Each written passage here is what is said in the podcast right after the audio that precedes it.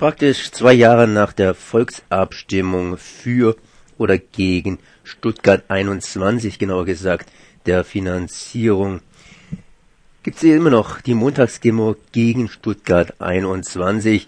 Wir lassen nicht locker. Ich bin jetzt verbunden mit Matthias von Hermann von den Stuttgart 21 Gegnern, genauer gesagt, von den Kopfbahnhof-Befürwortern. Servus. Hallo, morgen. Ihr seid immer noch hier zugange, das heißt zwei Jahre, zwei Jahre nach der Volksabstimmung in Baden-Württemberg zum Thema Stuttgart 21 ist das Thema immer noch nicht gegessen. Ihr sollt jetzt auch hier vertrieben werden vor dem Bahnhof. Das heißt, die 200. Montagsdemo ist das letzte runde Datum.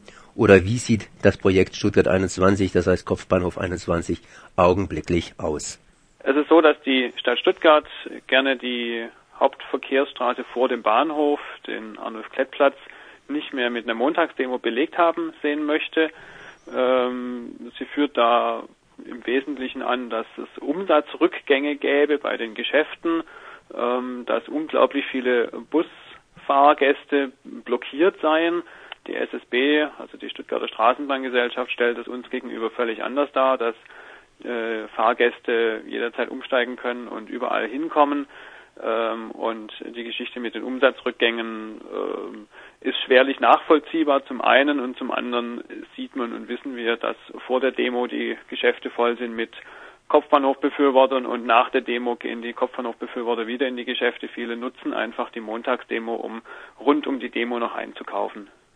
Das heißt immer noch ein kleiner Kampf hier um eben Demonstrationsrechte beziehungsweise einen Hickhack um Stuttgart 21. Wie steht denn dann generell äh, die Lage? Ich meine, Stuttgart 21, das sollte ja im Grunde genommen gegessen sein. Da gab es eine Volksabstimmung dazu und man hat gesagt, okay, wir finanzieren das Projekt. Ja, die Volksabstimmung hatte aber auch als Abstimmungsbasis ähm, sozusagen als Voraussetzung, dass Stuttgart 21 für 4,5 Milliarden gebaut werden kann. Wir haben das damals schon nicht geglaubt. Wir haben das damals schon thematisiert, dass äh, diese, diese Kosten viel zu gering angesetzt sind. Die äh, S21-Befürworter und die Bahn haben das aber, haben da felsenfest darauf beharrt, dass diese, dieser Kostendeckel gehalten würde und dass es äh, auf jeden, dieses Geld auf jeden Fall ausreicht. Ähm, nun wissen wir seit einem Jahr, dass äh, die Bahn von 6,8 Milliarden Kosten ausgeht, dass sie sogar äh, aus internen Papieren, in internen Papieren von bis zu 11 Milliarden äh, Euro Kosten ausgeht. Das heißt, die Volksabstimmung hat unter einem völlig anderen äh, unter einer völlig anderen Grundlage stattgefunden, als äh, wir heute die Kostensituation haben. Und das ist schon ein ganz entscheidender Punkt, der gegen das Ergebnis der Volksabstimmung spricht. Im Übrigen ist es ja auch so, dass der Rechtsprofessor, der die SPD beraten hat beim Aufsetzen dieser Volksabstimmung, inzwischen sagt, die Grundlage für die Volksabstimmung ist heute entfallen, weil wir wissen, dass es mehr kosten soll und äh, weil ja inzwischen auch klar ist, dass es sich um einen Leistungsrückbau handelt. Ähm, all das ähm, war bei der Volksabstimmung so offiziell von der Bahn immer bestritten worden. Das heißt einfach, die Grundlage der Volksabstimmung ist heute nicht mehr gültig. Was heißt denn das? Heißt es, dass die Bahn machen kann jetzt, was sie will? In der Realität ist es leider so, dass die Bahn macht, was sie will und die grün-rote Landesregierung ihnen in keiner Weise Einhalt gebietet, obwohl sie das tun müsste. Genau das Gleiche gilt für die grün regierte Stadt Stuttgart, die auch der Bahn Einhalt gebieten könnte. Äh, beide sind Projektpartner bei Stuttgart 21. Beide werden, ähm, wenn es so weiterläuft, in den nächsten Jahren Milliarden an Steuergeldern in dieses Projekt äh, steuern oder buttern müssen, äh, wohl oder übel. Ähm, und genau das ist der Punkt. Sowohl Stadt als auch Land könnten jetzt aussteigen mit dem Verweis auf die schon längst bekannten Kostensteigerungen, die sowohl der Stadt als auch dem Land äh, arglistig vorenthalten wurden von der Bahn. Das, äh, wir können inzwischen aus bahninternen Dokumenten eben nachweisen, dass die Bahn Ende 2009 schon wusste, dass es über viereinhalb Milliarden Euro kosten wird und diese Information aber den Projektpartnern verschwiegen hat. Und wenn man nun einen Vertrag eingegangen ist und ähm, im Nachhinein rauskommt, dass man hier arglistig getäuscht wurde, dann hat nach dem bürgerlichen Gesetzbuch äh, jeder ein Kündigungsrecht. Das gilt für den Kauf einer Waschmaschine genauso wie für den Kauf eines äh, unterdimensionierten Tunnelbahnhofs. Ähm, hier könnten Stadt und Land problemlos aussteigen aus den Verträgen. Nun, Stuttgart 21 muss man auch im europäischen Kontext sehen. Das ist ja auch eine Fernverbindung. Geht man da auch nicht irgendwelche Risiken ein gegenüber seinen Vertragspartnern? Also Stuttgart 21 hat mit der Fernverbindung äh, von Paris nach Bratislava und Budapest überhaupt nichts zu tun. Ähm, wird zwar als Werbeargument immer groß angeführt, um wenigstens irgendwas Europäisches auch noch vorweisen zu können und um äh, EU-Subventionen abgreifen zu können. Hier ähm, wurde ja der EU, der EU gegenüber auch mit einer Leistungssteigerung geworben und mit einer Leistungssteigerung wurden 114 Millionen Euro EU-Fördermittel abgegriffen, ähm, aber eben wieder rechtlich, sagen wir, weil äh, oder erschlichen, weil diese Leistungssteigerung in keiner Weise darstellbar ist durch Stuttgart 21. Ähm, mit der gesamten Fernverbindung von Paris äh, Richtung äh, Budapest, ähm, da wird niemand auf Stuttgart 21 setzen äh, und auch nicht setzen müssen, weil es an ganz anderen Stellen viel größere Engpässe gibt, zum einen und zum anderen, weil größere Entfernungen äh, halt oft auch geflogen werden. Ähm, also jemand, der von Paris äh, äh, bis nach Ungarn äh, oder so da in diese Richtung runterkommen will, äh, der wird das Flugzeug nehmen und nicht elf Stunden oder 13 Stunden lang im Zug sitzen. Und der wird im Übrigen durch Stuttgart 21, selbst wenn er im Zug sitzen würde, überhaupt nicht ähm, schneller vorankommen, weil Stuttgart 21 selber überhaupt keine ähm, äh, zusätzlichen Fahrminuten einspart. Ähm, das wäre höchstens die Neubaustrecke. Und bei der Neubaustrecke muss man auch nochmal dazu sagen, ähm, es kommt ja nicht darauf an, ob ich auf einer kleinen Strecke mit 250 äh, Kilometer pro Stunde fahren darf, sondern es kommt auf die Gesamtfahrzeit an. Es kommt darauf an, wie passt ein durch, möglicherweise durchgängiger Zug von Paris nach Bratislava ähm, in den gesamten Zugablauf rein und wird es dadurch, auch wenn ich an einer Stelle schnell fahren darf, wird dadurch die gesamte Fahrstrecke oder die gesamte Fahrzeit länger oder nicht und äh, wir müssen davon ausgehen, dass es eben zu keiner gesamten Fahrzeitverkürzung kommt, sondern dass man halt nur über die Alp oder unter der Alp durch schneller fährt.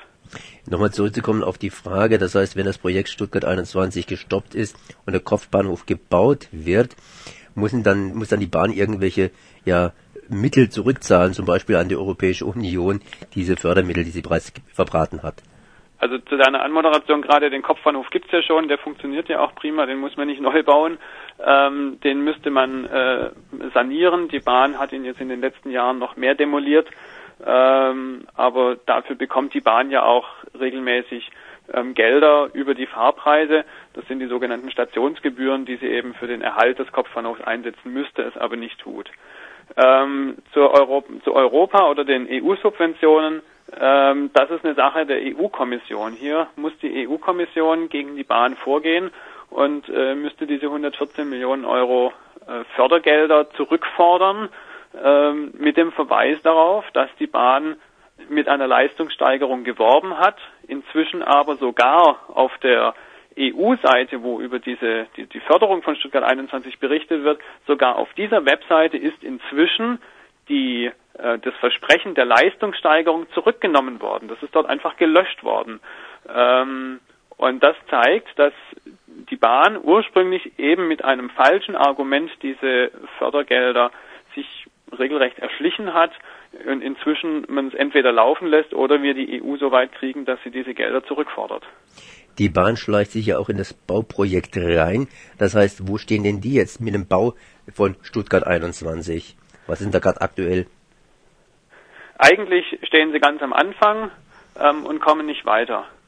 Ähm, zumindest wenn man sich mit dem Projekt etwas genauer befasst, äh, wenn man das so von weiter weg sieht oder die SWR-Berichterstattung sich anschaut, dann werden da Kräne gezeigt und äh, Baustellenfahrzeuge, die von A nach B fahren. Das sind alles ähm, Maßnahmen außenrum, die sozusagen verwischen sollen, dass das Projekt nicht vom Fleck kommt. Ähm, ich vergleiche das gerne mit äh, einem Haus, das ich meinetwegen in einen Morast bauen will, solange nicht klar ist, dass die Pfähle im Morast halten, brauche ich auch nicht nebendran den Giebel schon mal aufbauen. Aber genau das ist, was passiert. Es wird schon mal hier und da irgendeinen äh, ein, ein Tunnel angefangen, beziehungsweise werden halt Löcher in den Boden gegraben, um von dort aus dann einen Tunnel vortreiben zu können. Das scheitert dann aber während des Vortriebs schon daran, dass die Grundstücksunterfahrungsrechte nicht geklärt sind äh, oder dass die Bahn die Unterfahrungsrechte überhaupt nicht hat, dass die Bahn äh, technisch nicht weiterkommt. Und wenn ich sage, das Projekt kommt überhaupt nicht vom Fleck, dann meine ich damit den Nesenbach-Düker. Ein Düker ist eine Unterführung von einem großen Abwasserkanal. Und wir haben hier in Stuttgart insgesamt vier große Abwasserkanäle, die eben das Stuttgarter Tal entlang Richtung Neckar führen. All diese Kanäle müssen unter dem geplanten Tunnelbahnhof drunter durchgeführt werden. Und einer, der sogenannte Nesenbachdüker, der ist äh, seit dreieinhalb Jahren jetzt im Verzug. Der hätte im Sommer diesen Jahres fertig sein müssen. Der ist noch nicht einmal begonnen. Und er hat inzwischen sogar eine Planänderungs-, ein Planänderungsverfahren, weil sie anders bauen wollen, weil sie gemerkt haben, dass so wie geplant das nicht funktioniert. Das heißt, dieses eine Bauwerk, dieser Nesenbachdüker, der muss als aller, allererstes überhaupt gemacht werden.